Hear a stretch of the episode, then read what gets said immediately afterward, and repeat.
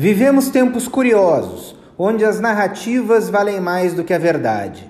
Isso se traduziu de forma clara sobre os conceitos políticos.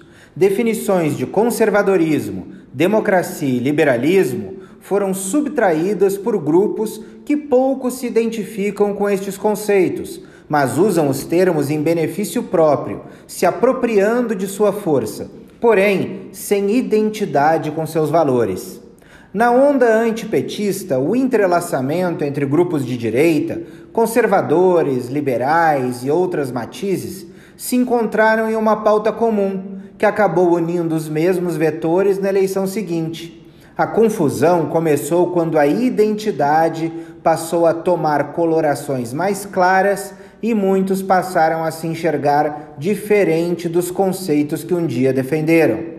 Conservadores, por exemplo, são caracterizados pelo princípio da prudência, são cautelosos, preferem a mudança de forma calma e gradual, aceitam o avanço dos conceitos na medida que são internalizados pela sociedade, evitam solavancos institucionais, rompimentos abruptos e radicalismos. O conservador é um democrata moderado por excelência aquele que opta pela criação do consenso ao invés do duelo.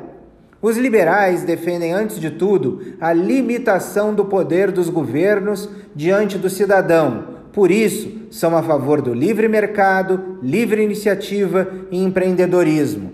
Podem optar por guinadas ousadas, especialmente na economia, optando por reformar profundamente sistemas estatizantes. No âmbito pessoal, optam pela plena liberdade do cidadão em viver sua vida diante de suas verdades, assimilando amplamente a diversidade e as paixões políticas.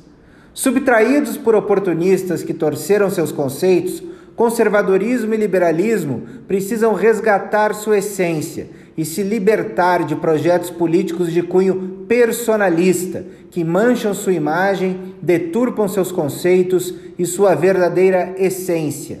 Como ensinou Norberto Bobbio, populismos jamais conseguem trafegar pelas mesmas vias dos verdadeiros valores democráticos de liberais e conservadores. Vivemos tempos que precisam de mais esclarecimento e lucidez.